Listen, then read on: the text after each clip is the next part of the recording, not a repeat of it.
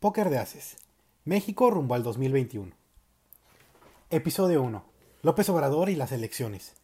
El círculo de poder del presidente rumbo al 2021. Muy buenas tardes, tengan todos ustedes. Me da mucho gusto saludarlos y darles la bienvenida a este podcast que estamos lanzando por primera vez hoy domingo 26 de abril a través de Ciudad y Poder y sus diferentes redes sociales. Eh, muchas gracias a todos por acompañarnos en este lanzamiento del primer episodio de este podcast que llamamos Póker de Haces, México hacia el 2021. Eh, como pueden intuir de su título, el objetivo de este podcast es analizar a los diferentes actores, eh, discursos, noticias y por supuesto, porque va a haber muchas marometas de los candidatos hacia las elecciones del próximo año, que van a ser las más grandes de la historia moderna de México pero más de eso en un ratito. Y por supuesto también eh, hablar de las noticias más importantes en temas de política de la semana.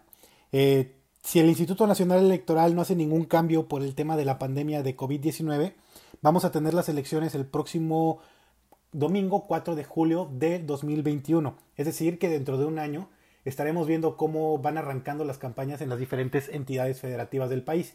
Eh, el calendario cambia por cada estado, entonces evidentemente pues no tenemos las fechas concretas a estas alturas, pero dentro de un año estaremos viendo cómo van empezando a darse las campañas.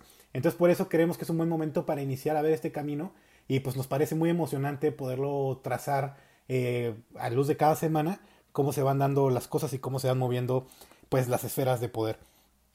Eh, antes de comenzar a hablar directo de política me gustaría platicarles un poco del programa. Eh, primero que nada, comentarles que vamos a, lanzar el programa una vez eh, cada semana. Estamos intentando ahorita que sea el domingo por la noche. Sin embargo, pues dependiendo de la respuesta de todos ustedes y de cómo vayamos, que cómo vemos que va pegando más el programa, puede ser lunes por la mañana, sábado por la mañana, sábado por la tarde, etcétera. Es decir, eso lo dejamos, lo dejamos abierto. Por ahora nos clavamos con domingo por la tarde. Eh, también comentarles un poco sobre la estructura del programa. Primero vamos a entrar con una sección de noticias y aquí quiero ser muy enfático porque eh, tengo, que ser, tengo que ser muy claro en que esto no es un noticiero en el sentido estricto de la palabra y que estoy consciente, estamos conscientes también en Ciudad de Poder de que este tema, em, el tema del coronavirus es ahorita la principal preocupación de todo el mundo, literalmente. Entonces, pues bueno, aquí vamos a hablar del COVID-19, por supuesto, pero desde una perspectiva de sus consecuencias político-electorales. Entonces, pues la, hablar de la, de la atención a la pandemia, casos de eh, confirmados, casos de lamentables fallecimientos, no es ahorita lo que vamos a comentar aquí. entonces, bueno, poniendo eso sobre la mesa, porque sé que a muchos de ustedes les interesaría también al respecto, toda la información del COVID-19 la tienen disponible en www.ciudadypoder.mx. Eh, bueno, después de la sección de noticias, donde vamos a analizar, eh, pues, todas las noticias que, que, creemos que pueden impactar el proceso o noticias directamente relacionadas con el proceso electoral. Evidentemente, a medida que nos vayamos acercando, van a ser más y más y más. Pero, pues, por ahora, mientras, eh, mientras comienzan el proceso formalmente, vamos a ver lo que podemos, lo que creemos que puede ir impactando. después vamos a entrar al grueso de la, del podcast o del programa que es un tema que vamos a analizar a profundidad, eh, un tema muy particular, o va a ser una entrevista. Entonces, por ejemplo, en este primer episodio, el tema, como lo oyeron en el, en el título, es el círculo de poder de AMLO rumbo al 2021. Eh, como les comentaba, pues también puede ser una puede ser un tema eh, el más interesante de la semana. Por ejemplo, si sale una nueva encuesta, podemos analizar la encuesta a profundidad. Si alguien se destapó, podemos clavarnos un poco en el tema de, del respectivo estado. Es decir, lo dejamos abierto y por supuesto mientras más nos acerquemos más, más entrevistas vamos a tener, eh, porque usualmente los funcionarios públicos suelen, suelen ser mucho más abiertos a la prensa cuando son candidatos. Entonces, pues bueno, somos víctimas de eso, pero en lo mientras vamos a intentar invitar a líderes de partidos políticos, líderes de opinión, periodistas, comunicólogos, eh, empresarios que estén involucrados, em, analistas, politólogos, diputados, funcionarios, quienes nosotros creamos que están a punto de destaparse, es decir, está todo el mundo invitado a dar su punto de vista, por supuesto. Y después de esa parte, que es el grueso del programa, vamos a entrar a una última que le acabo de poner justamente el nombre poco antes de empezar a grabar, que se va a llamar Mesa de Juego, que es básicamente para ponerle punto final al podcast, que es donde vamos a repartirles cartas metafóricas a los, eh, a los protagonistas de las noticias de esa semana para ver un poco cómo, cómo, le están jugando. Por ejemplo, el póker de haces le va a tocar siempre al que haya tenido la mejor eh, estrategia, al que haya hecho algo que le va a ganar puntos, eh, al que haya hecho una movida maestra, ¿no? Y mientras tanto, el Joker le va a tocar al que más la haya regado, básicamente. Entonces es la idea, por supuesto también va a haber, vamos a repartir manos en medio, así como un par de doces, hay alguien que medio la regó, o no sé, una full de cuinas, a alguien que pues, haya hecho alguna otra cosa. Entonces eso lo vamos a ir ajustando también, por supuesto, en este proceso. Eh, les agradezco muchísimo a, todos los que nos están escuchando eh, por acompañarnos en este primer episodio. La verdad es una eh, idea que ya teníamos rebotando por algunos meses. sin embargo, creemos que este es el momento perfecto para lanzarla. Y pues bueno, desearles también, por supuesto, que le estén pasando pues tranquilos en este periodo tan difícil de cuarentena. Y ahora, entrando de lleno al programa, eh, quisiera darles unas pequeñas generalidades, antes de entrar a la sección de noticias, unas pequeñas generalidades sobre las elecciones que vamos a tener el próximo año. Ya les comentaba que son las elecciones más grandes de la historia de México, del México contemporáneo, y yo creo que en este sentido sí de toda la historia nacional. Eh, y quisiera pues hablar un poco del contexto, eh, algunos términos generales de las elecciones para que todo el mundo estemos en el mismo canal y entendamos un poco la magnitud de lo que va a pasar el próximo año. Entonces, pues, bueno, primero que nada comentarles que vamos a elegir a 3.200 funcionarios de elección popular. Eh, estas son las elecciones de medio término, son las más importantes para cualquier sexenio y este proceso va a ser el más grande y complejo de la historia. Eh, segundo punto importante, vamos a elegir a, tres, a gobernadores de 13 estados. Anteriormente eran 14, sin embargo, por ahí una movida de, del, partido de Morena en Baja California hizo que se saliera. Entonces, me entiendo que ahorita siguen peleándose ahí en tribunales para ver si lo regresan a la lista o no. Pero de momento no hay elecciones en Baja California, iban a ser 14, ahora vamos a elegir a gobernadores de tres estados, que son Campeche, Chihuahua, Colima, Guerrero, Michoacán, Nayarit, Nuevo León, Querétaro, San Luis Potosí, Sonora, Sinaloa, Tlaxcala y Zacatecas. Eh, tercer punto importante es que se va a renovar la Cámara de Diputados en su totalidad. Esto, pues, como ya lo saben, pasa cada tres años. Sin embargo, en este, en este año es de vital importancia porque, como seguramente saben, en este momento el partido del presidente tiene la mayoría de la Cámara Baja, que es la Cámara de Diputados, y de la Cámara de Senadores.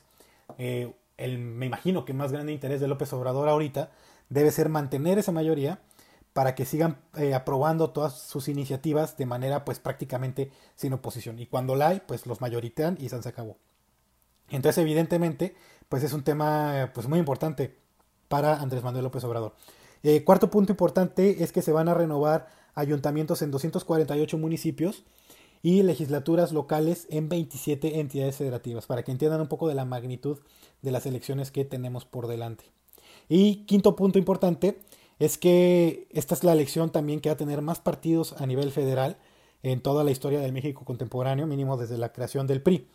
Eh, una cantidad sinceramente estúpida, que pues evidentemente a quienes crecieron teniendo al PRI como gran partido y que después iban saliendo PAN y PRD y quienes crecimos bajo todo el concepto de PRI, PAN y PRD se les hace muy loco ver a tantos partidos, eh, pues bueno, vamos a tener 13 más los independientes.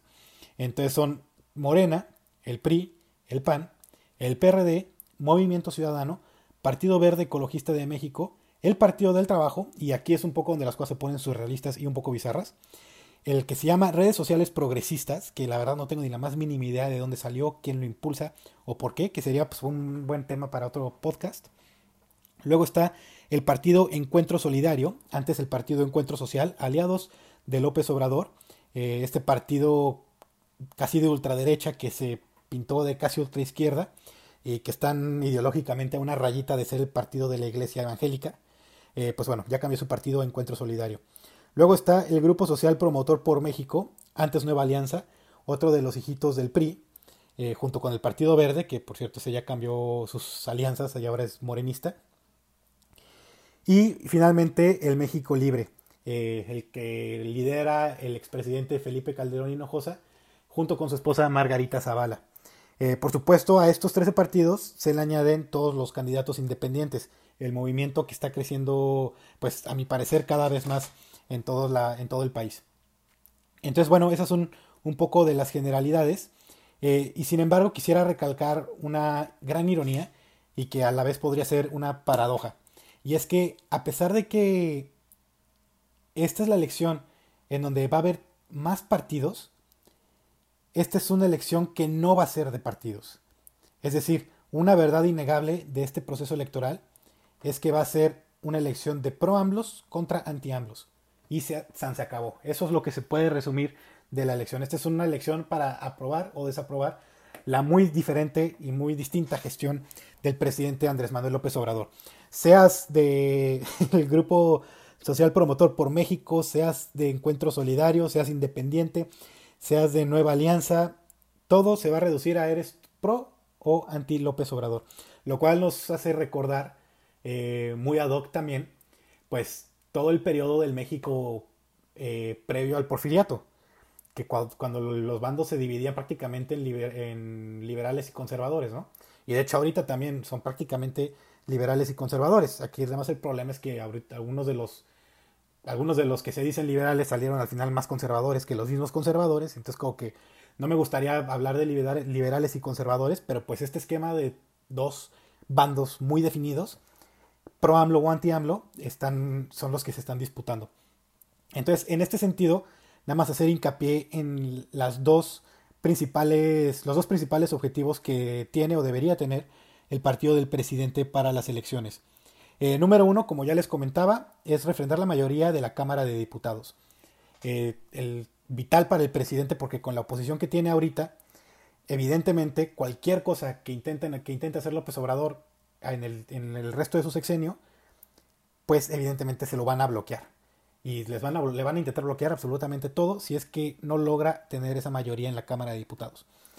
Y el segundo objetivo, también muy importante, es ganar todas o todas las gobernaturas que pueda. Eh, de todos los estados que les comenté ahorita, los 13, se los repito de una vez, que son Campeche, Chihuahua, Colima, Guerrero, Michoacán, Nayarit, Nuevo León, Querétaro, San Luis Potosí, Sonora, Sinaloa, Tlaxcala y Zacatecas, ni uno solo es gobernado por el, por el partido del presidente. Entonces, pues para ganarse aliados importantes en su política por el resto del sexenio, tiene que intentar tiene que ganar alguna de estas gubernaturas. Eh, tiene grandes bastiones López Obrador, tiene Veracruz, tiene la Ciudad de México, tiene su natal Tabasco. Sin embargo, eh, pues aquí en, eh, en, el 2021 se van a disputar ciudades importantes, ¿no? Como es, lo es Nuevo León, o sea, bueno, Monterrey dentro del estado de Nuevo León, como lo es San Luis, eh, como lo es este Querétaro, por supuesto, como lo es Michoacán, ¿no? Entonces, pues muy importante ganar todos, eh, debería ser para López Obrador muy importante ganar todas las gobernaturas que pueda en este sentido. Bueno, pues ya dicho lo anterior, vamos a entrar así de lleno a la primera parte eh, del podcast, que, es la sección de noticias. Como ya les comentaba, evidentemente ahorita no hay tantas noticias que, de candidatos y campañas y todo este tema porque todavía estamos a más de un año. Sin embargo, pues sí tenemos ya mucho que, de qué hablar que va a impactar en el futuro a, estas elecciones. Entonces, primero, no es una noticia como tal, es más bien una recopilación de columnas y de opiniones y de análisis que hacen expertos, periodistas y comunicólogos que dicen que todo el debate alrededor de las elecciones en el 2021 va a ser sobre el manejo del gobierno alrededor del tema de la pandemia de COVID-19.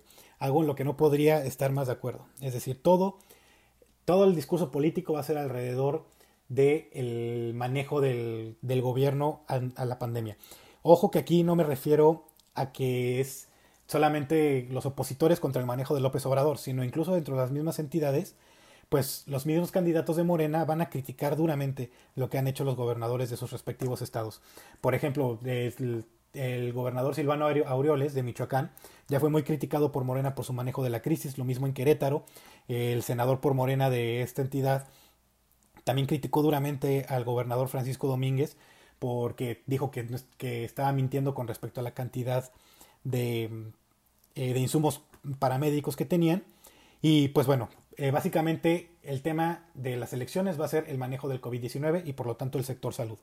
En esto coinciden columnistas de Milenio, El Universal, El Horizonte y también de la versión en español del Washington Post. Entonces, pues bueno, es un tema que tenemos que poner sobre la mesa de entrada. Eh, todo lo que pensábamos antes de Guardia Nacional, manejo de migrantes, lamentablemente todo ese tema va a pasar eh, no, un segundo plano, porque se oye muy mal, pero eh, pues no va a tener la misma relevancia que una discusión de coronavirus. Eh, lo cual es un gran problema para López Obrador y ahorita les voy a decir un poco por qué. la segunda noticia tiene que ver con la oposición mejor organizada y no, no me refiero a ninguno de los otros partidos y tampoco a los independientes, sino a los empresarios.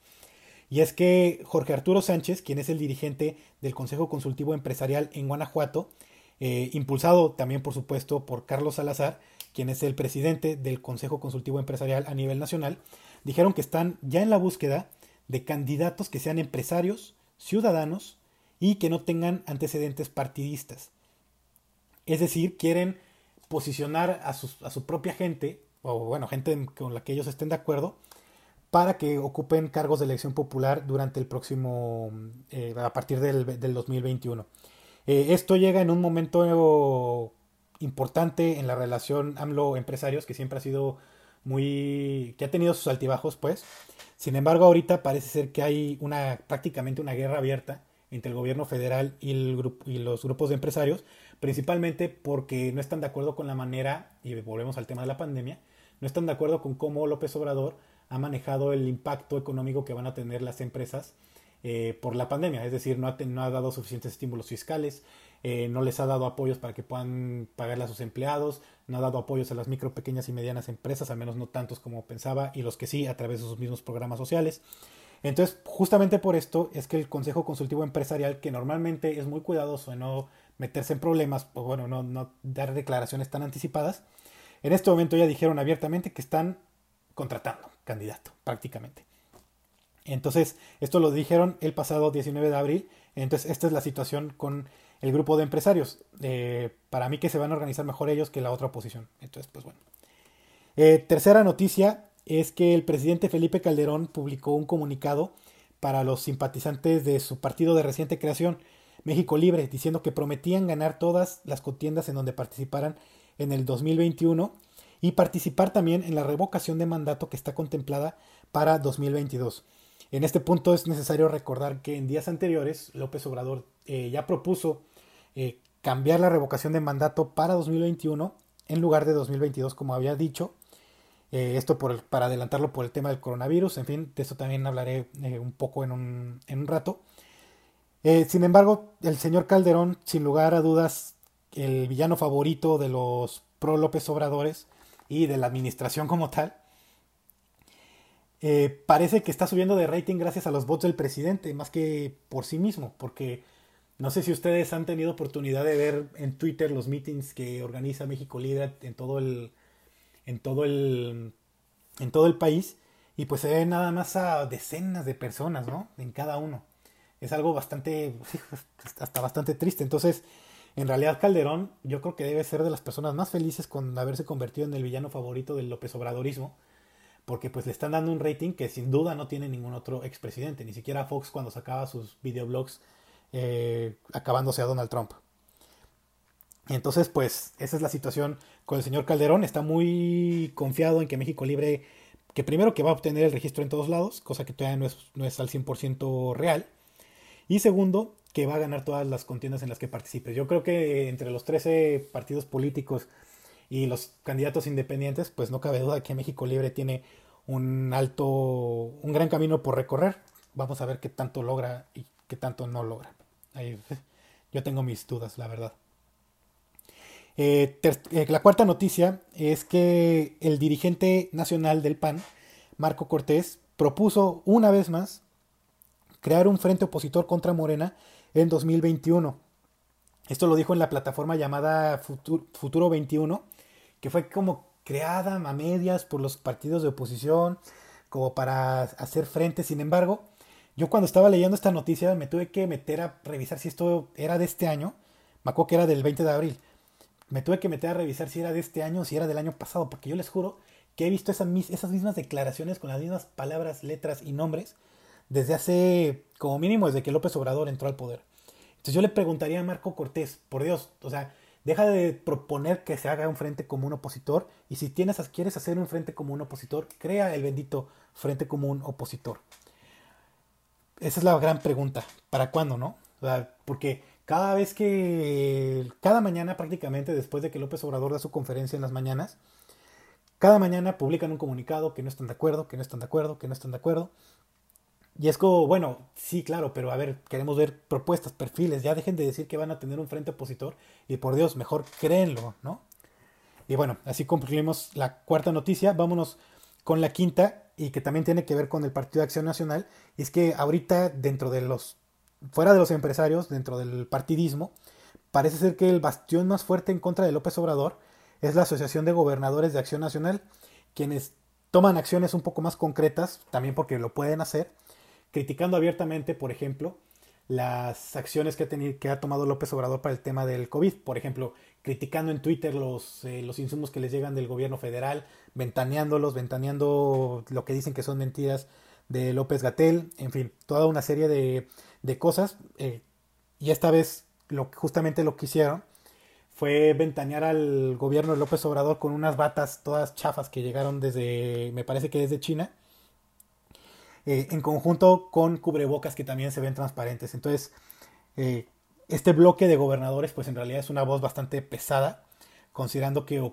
agrupa a todos los gobernadores del Partido Acción Nacional. Entonces, sin lugar a dudas, es una voz que incomoda en el, en el Palacio Nacional. Entonces, pues veremos qué acciones se toman al respecto. Pues bueno, con eso concluimos la sección de noticias y ahora vámonos a ver el tema del día. Bueno, como ya les había mencionado, el tema del día eh, de este primer episodio va a ser uno que la verdad me entretuve mucho eh, escribiendo, que es López Obrador hacia el 2021. ¿Quiénes, ¿Quiénes, dentro de su círculo de poder son los esenciales para lograr la, victoria que el presidente quiere en las urnas el próximo 4 de julio del 2021? Eh, hay que tener dos cosas muy claras. Número uno es que revocación o no revocación el 2021 será un voto de apoyo o de castigo a la cuarta transformación de Andrés Manuel López Obrador. Esto es algo que ya les venía comentando en el principio, que esta elección va a ser pro AMLO o anti AMLO. Ahora, López Obrador, como seguramente ya lo escucharon, eh, López Obrador está muy interesado en que la revocación de mandato, que es este ejercicio en donde la gente puede votar para que se vaya, eh, él está muy interesado en que sea en el 2021 y no en el 2022. Eh, ¿Por qué es esto? Porque la verdad es que la imagen del presidente que estaba pensando, o sea, que él pensaba que iba a durar hasta el 2023, 2024, por ahí, se ha venido deteriorando, yo creo que por dos factores muy importantes. Eh, número uno, el factor, el factor feminismo, el, eh, cómo fue su manejo de todo el tema de la marcha del 8 de marzo y el paro del 9 de marzo. Y número dos, del efecto del COVID-19. Eh, han visto que sus decisiones han sido muy cuestionadas por varios sectores, empezando por el de los empresarios y pues estas dos cosas, que fueron justamente en marzo, eh, pues le están afectando la, imagen pública. De hecho, de acuerdo a, la encuesta del economista que publica cada mes, el AMLO Tracking Poll, en, el 30 de marzo fue la primera vez que la aprobación de López Obrador cayó del 50%, eh, porque tuvo 48%. Es decir, para términos de Peña Nieto esta aprobación hubiera sido el cielo, pero para López Obrador, que entró cerca con una aprobación de cerca del 70%, esto es una catástrofe, ¿no? Entonces, evidentemente, al presidente le urge tener su cara en las boletas del 2021, porque quién sabe si en el 2022 lo puedan llegar a sacar. Entonces él dijo, un poco en un ejercicio de, intentando complacer a los, a, lo que, a los que él llama conservadores, él dijo que va, que va a proponer que su cara esté en el 2021 para que la gente pueda votar y que lo saquen, pero evidentemente el propósito detrás de esto es que es apoyar a, los candidatos de Morena en las elecciones del 2021. Es decir, el, nombre de López Obrador, la cara de López Obrador, la marca de López Obrador, va a tener un peso importantísimo en las boletas eh, electorales y sus electores, eh, su público, el pueblo bueno, como él lo llama, pues se van a ir a votar por él y por lo tanto por los candidatos de Morena si lo ven a él en la boleta. Si no, quién sabe. Y como ya les comentaba, es súper clave para López Obrador y más en estos tiempos que estamos tan divididos los mexicanos, él es, para él es clave tener a la mayoría en el Congreso. Y si no está él en la boleta, quién sabe si lo vaya a lograr. Entonces, de ahí la urgencia, y lo digo con esas palabras, la urgencia de estar, de que su cara esté en el, en las boletas electorales. Eh, ya les mencionaba que yo creo que son dos cosas principales las que han causado que López Obrador, que su, sí, que su aprobación haya, vaya en picada. Número uno, el tema de cómo manejó eh, la marcha de las mujeres y el paro nacional de mujeres.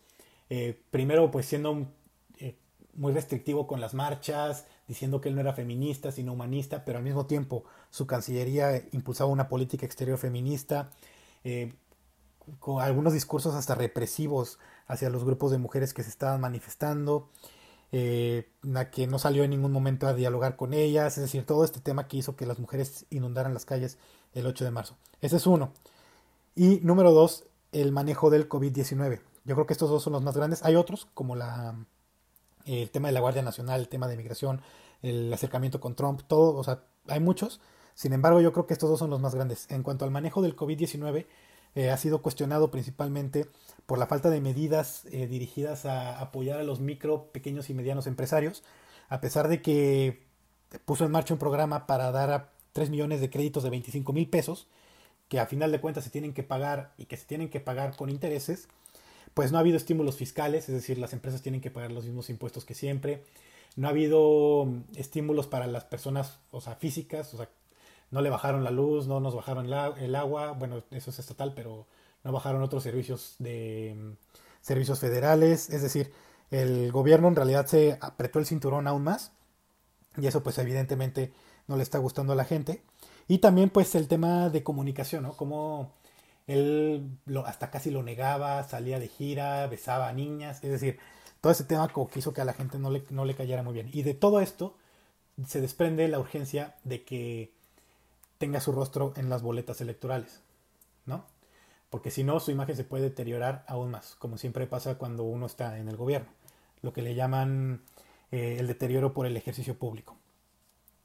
Entonces, pues bueno, considerando esto, evidentemente López Obrador depende de muchas personas para poder lograr que la gente le dé el voto a Morena en, en el 2021, ya sea para no sacarlo o ya sea para eh, renovar a la mayoría de Morena en la Cámara de Diputados. Entonces aquí les quiero comentar de algunos personajes claves dentro del círculo más cercano de López Obrador, que van a ser quienes es, los principales responsables de que le vaya bien o que le vaya mal en las elecciones. El número uno, y yo creo que es el más importante eh, de estos en términos político-electorales, es el director de comunicación social, perdón, coordinador de comunicación social de la Presidencia de la República, que es Jesús Ramírez Cuevas. Él es el cerebro detrás de la estrategia de comunicación de Andrés Manuel López Obrador. Él es quien está detrás de las mañaneras, él es quien maneja los recursos destinados a publicidad oficial, él es quien, quien maneja los discursos como tal del presidente López Obrador. Y por supuesto, también lo tenemos que mencionar, él es el que le dicta la línea a miles, yo diría tal vez decenas o hasta cientos de miles de cuentas de Twitter, bots eh, y plumas pro cuarta transformación que se dedican a lavar la imagen del gobierno de López Obrador en las redes sociales. Dicho de otra forma muy burda, pues es el maromero oficial de la 4T. Entonces, eh, pues sí, evidentemente personaje clave, porque como ya lo vimos, todo la, la, legitimidad de López Obrador depende mucho de la imagen que tenga hacia su público, que es el pueblo bueno. Y de esto depende, esto depende mucho del señor Jesús Ramírez Cuevas. Eh, la segunda persona importante. Esto no lo estoy poniendo en orden de importancia, más que en Jesús Ramírez Cuevas, todos los demás se me hacen igual de importantes. es la secretaria de Gobernación, Olga Sánchez Cordero. Eh, a pesar de que la secretaria, esta secretaria de Gobernación no ha tenido, me parece que tanto protagonismo en la política local, perdón, en la política nacional, como algunos de sus sucesores, sin lugar a dudas va a tener mucho que hacer con el tema de las elecciones. Al ser el responsable de la, de la política interior, ella está, es la principal responsable de dos cosas. Número uno, que se llega a tener la imagen de que López Obrador no se está metiendo en el proceso electoral, lo cual es súper clave porque es lo mismo que él ha dicho una y otra y otra vez, que no es lo mismo, que él no es lo mismo que sus sucesores, entonces que se va, que no va a meter las manos en el proceso electoral, entonces ello depende, de ello, ello eso depende de la señora Olga Sánchez Cordero. Y número dos, de ella depende también que en los estados donde se van a renovar gubernaturas, el proceso sea limpio. Es decir, como ya les comenté, todos los, los estados donde va a haber elecciones a gobernador están ahorita gobernados por un partido que no es Morena. Entonces, o, en el caso de Nuevo León, por un independiente. Entonces, pues evidentemente la señora Sánchez Cordero tiene que mover eh, sus piezas para asegurarse de que los mismos estados no están metiendo mano negra, ¿no? Y ella va a responder ante López Obrador en caso de que se haya identificado un fraude, no sé, en Colima, en donde haya salido afectado el candidato de Morena, pues ella va a ser la principal responsable. Eh, número 3, por increíble que parezca, pero recae muchísima responsabilidad en él, el subsecretario de Prevención de la Secretaría de Salud, el doctor Hugo López Gatel, eh, porque evidentemente él ya está trabajando prácticamente en eso, ¿no? Si su estrategia para enfrentar el coronavirus funciona, López Obrador queda como un héroe. Si no, queda como un completo villano. Entonces, eh, también es muchísima la responsabilidad política que trae ahorita mm, el subsecretario de Prevención de la Secretaría de Salud, eh, aunque por supuesto no me quiero meter mucho al tema de politizar el tema de, el tema de salud, pero sin lugar a dudas va a tener repercusiones. Entonces, mucha responsabilidad de él, además de salvar vidas, es pues básicamente hacer que el gobierno se vea bien, ¿no? Por triste que suene y por feo, por mal que se oiga, pues es una realidad innegable. Eh, número cuatro es nada más y nada menos que la secretaria de Energía, Rocío Nale. Ella tiene en, en sus hombros una carga pesadísima, que es la de hacer que Pemex esté más o menos, no ya no digo bien, que Pemex ya no esté en el abismo para el día de las elecciones, o que tengan un chivo expiatorio lo suficientemente poderoso para que no cumplan eh, para que no culpe la población directamente a López Obrador. ¿no? Entonces, Rocío Nale tiene que mover sus piezas para que no solamente Pemex cumpla con el, con con lo que había dicho que iba a hacer de, producir tantos barriles de petróleo, aunque ya los tuvieron que recortar por, la, por el acuerdo con la OPEP, pero tiene que justificar que se siga construyendo la refinería de dos bocas. Entonces, a pesar de que estén cayendo los precios del barril de petróleo tanto y de que la gente esté empezando a cuestionarse, bueno, empezando, o sea, más bien, está cuestionándose más aún la construcción de la refinería de dos bocas, ella tiene que hacer que la refinería siga, que Pemex siga y que parezca una buena idea, lo cual es algo, es algo muy, muy, muy difícil dada la situación actual del mercado petrolífero a nivel, a nivel internacional. Por más culpa que le echen al mercado neoliberal de hidrocarburos, pues ese mercado neoliberal es en el que vive México. Entonces, eh, pues no sé cómo le va a hacer, sinceramente, la secretaria de Energía Rocío Nale para justificar todo este tema y para ver que hacer parecer a Pemex como una empresa eh, que no está hundiéndose. Sin embargo, pues de eso de, depende mucho de ella en ese sentido. Eh, número 5. Sí, perdón. Número 5, se estaba perdiendo la cuenta. Número 5, también ligado a lo anterior, es el secretario de Comunicaciones y Transportes, Javier Jiménez Espirio. Eh, como secretario de Comunicaciones y Transportes es el, es el encargado de que los megaproyectos de López Obrador, estos proyectos paranoicos de la, mm, justamente la misma refinería Dos Bocas, el aeropuerto de Santa Lucía y el tren Maya, sigan adelante a pesar de la pandemia de COVID-19. Eh, no quiero ser mal pensado, pero seguramente algo así estaba pensando López Obrador eh, al momento de decidir no cancelar el, bueno, no suspender la construcción de estos megaproyectos, justamente para tener algo que reportar y tener avances como sólidos que mostrarle al, al, público antes de las elecciones de 2021 que él no lo va a decir así, pero pues es que es prácticamente su electorado. Entonces para López Obrador es súper importante que se vean avances del tren Maya, del aeropuerto de Santa Lucía y de la misma refinería de Dos Bocas, esto por supuesto junto con Rocionale. El encargado de todo esto es Javier Jiménez, quien justamente es uno de los secretarios de Estado menos, eh, perdón, peor evaluados eh, en estos momentos. muy responde de formas muy raras, como evasivo, eh, no sé, es, un tipo raro. Ahora, número 6, eh, una de, a mi parecer, una de las mejores piezas de la cuarta transformación es Santiago Nieto. Él es el titular de la Unidad de Inteligencia Financiera de la Secretaría de Hacienda y Crédito Público. Eh, el señor Santiago Nieto, Nieto perdón, se ha convertido en el rostro prácticamente de la, de la lucha anticorrupción del, del nuevo gobierno de López Obrador. Es como la cara anticorrupción de la 4T. Santiago Nieto, quien trabajó como titular de la FEPADE bajo Peña Nieto y lo corrieron por investigar el tema de los sobornos de Odebrecht que recibió Emilio Lozoya, regresa a la administración pública como titular de la Unidad de Inteligencia Financiera y como tal ha reportado muchos procesos en contra de exfuncionarios corruptos. Eh, el pez más gordo que traen ahorita es el de la extradición de España hacia México de justamente el exdirector de Pemex, el corruptísimo Emilio Lozoya. Eh, si Santiago Nieto logra reportar muchos avances en este sentido contra exfuncionarios, que ya hay muchos, muchos que están en la lupa del gobierno López Obradorista, pues al final va a ser un tema que le va a ayudar al, a Morena a ganar simpatías rumbo a las elecciones. Eh, mientras, más peñistas, mientras más peñistas metan a la cárcel, pues mejor para el electorado, seguramente.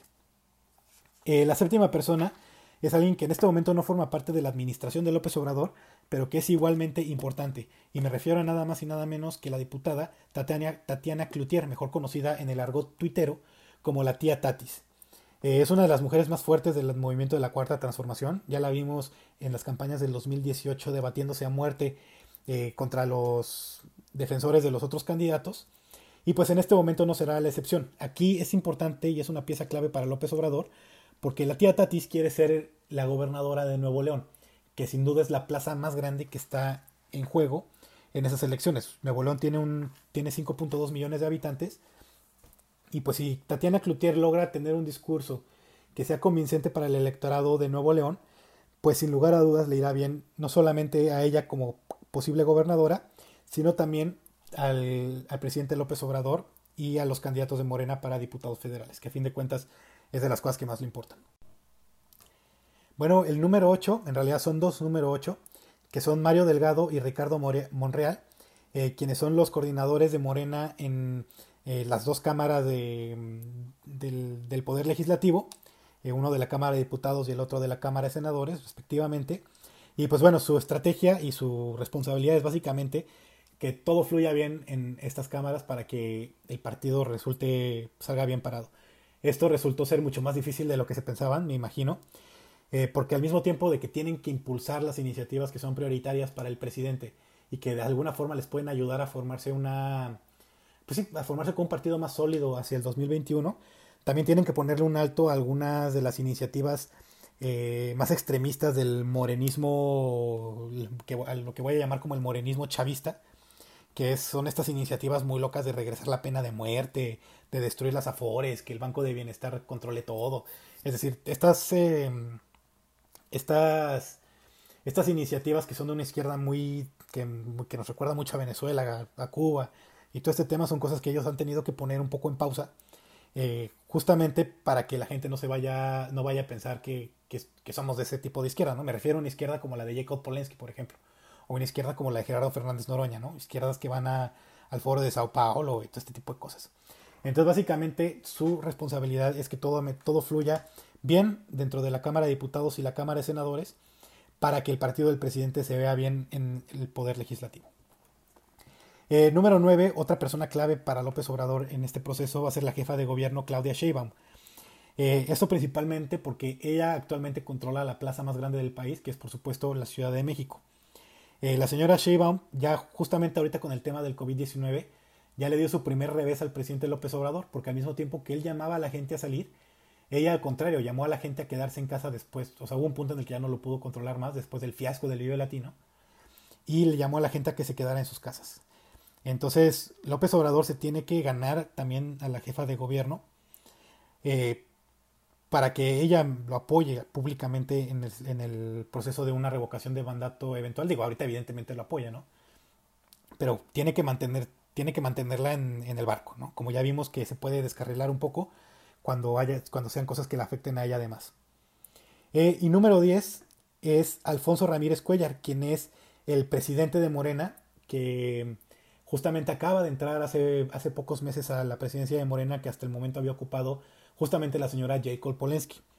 Eh, Alfonso Ramírez Cuellar es un personaje de izquierda un poco más, este, un poco menos extremista que la señora Polensky, que como les digo era de una corriente muy, eh, muy bolivariana. Este señor es un poco más, eh, de una izquierda un poco más centrada. Él era del PRD antes.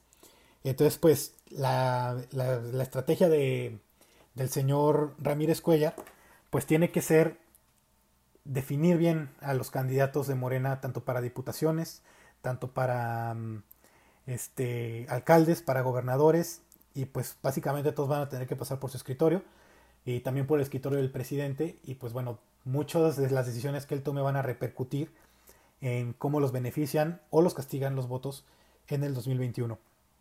Y luego finalmente como un extra, porque eh, la lista era de 10, pero se coló, se alcanzó a colar también, es por supuesto el señor Marcelo Ebrard, el canciller, el secretario de Relaciones Exteriores, que ya ahora muchos están tildando de vicepresidente, porque es básicamente el que le resuelve todo al gobierno de López Obrador cuando se mete en problemas.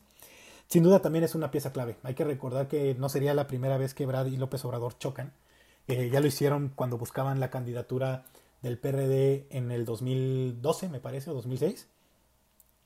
Eh, pues evidentemente Ebrard también juega un rol fundamental en que el gobierno se vea bien, eh, obviamente ante el mundo, pero también a nivel local, porque la verdad pues es de los secretarios mejor evaluados, incluso con temas como el de Evo Morales y con, eh, con el tema del manejo de migrantes, con el acercamiento tan loco con Donald Trump, todo este tema, evidentemente también le em, también juega un rol en cómo la gente de México ve al mismo gobierno.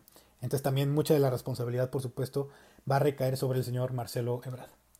Eh, y ahora, antes de finalizar y pasar a la última parte del podcast, nada más mencionarles algunos de los grandes ausentes que más que apoyar, más bien que deben estar apoyando, pero más bien están afectando a López Obrador. Eh, primero que nada es Alfonso Romo, el jefe de la oficina de la presidencia, está sumido en un silencio total en un momento clave, porque en este momento que los empresarios están declarando prácticamente una guerra abierta a López Obrador con declaraciones como las que ya vimos en la sección de noticias, Poncho Romo, quien debería ser y durante la campaña fue el contacto empresarial con López Obrador, está callado, nadie sabe dónde está eh, y no, no se ha aparecido. En este momento él podría solucionar muchas cosas que después repercutirían en las elecciones de 2021. Eh, la, segunda gran la segunda gran ausencia es la del secretario de Hacienda, que en estos momentos claves tampoco parece decir mucho. Es decir, repite el discurso oficial, pero no se le ve un, ritmo de acción contundente como, como por ejemplo el de Marcelo Ebrard, ¿no? que está haciendo más para un tema de Hacienda que el mismo secretario de Hacienda, Arturo Herrera. Eh, muchas personas dicen que esto se debe a un conflicto del mismo secretario con López Obrador con respecto a las medidas que se estaban tomando por el COVID-19. Sin embargo, pues justamente parte de la chamba de Poncho Romo y de el señor Jesús Ramírez Cueva debería ser eh, pues hacer algo para que el secretario de Hacienda y Crédito Público estuviera al pie del cañón como otros secretarios. Y la tercera gran ausencia es la de Jorge Alcocer, el mismo secretario de Salud, el jefe técnicamente de Hugo López Gatel, ha estado muy ausente de la lucha contra el COVID-19 y la gente lo ha notado. Incluso esto ha causado que sea el secretario peor evaluado del gabinete en marzo de este año. Y pues bueno, eso, por eso culmino el tema de las personas clave para López Obrador para las elecciones que se vienen en el 2021. Y bueno, con esto entramos a la última parte del podcast. Como les comentaba, es la mesa de juego, donde vamos a darle manos de Texas a los contendientes para ver quién se lleva el ansiado pócar de haces. Eh, primero vamos a darle un full de reyes al diputado Porfirio Muñoz Ledo, eh, que a pesar de que técnicamente es de Morena, desde que estuvo en desacuerdo con el manejo que López Obrador y Ebrard le dieron a los migrantes centroamericanos, no ha dejado de criticar eh, muy constructivamente al gobierno de López Obrador sin caer en la descalificación. Sin lugar a dudas, el señor Ledo es de la izquierda que ya no existe. Después, a Nale le vamos a dar una, una mano que no trae nada. Y es que la secretaria de Energía fue terriblemente balconeada esta semana, porque a pesar de que públicamente dijo que había muchos expertos que seguían recomendando la construcción de la refinería Dos Bocas, no pudo responder al reto que le lanzaron prácticamente más de la mitad de los tuiteros de México, que fue, a ver señora, díganos un solo experto que lo recomiende. Y la secretaria, por supuesto, no pudo hacerlo. Rocío Nale, como Pemex, no trae nada en esta mesa. Después al señor Marco Cortés, el presidente del Partido Acción Nacional, le tocó la peor carta, le tocó el Joker y queda automáticamente descalificado. El señor Marco Cortés pide unión a la oposición, pero no puede unir ni siquiera a su propio partido.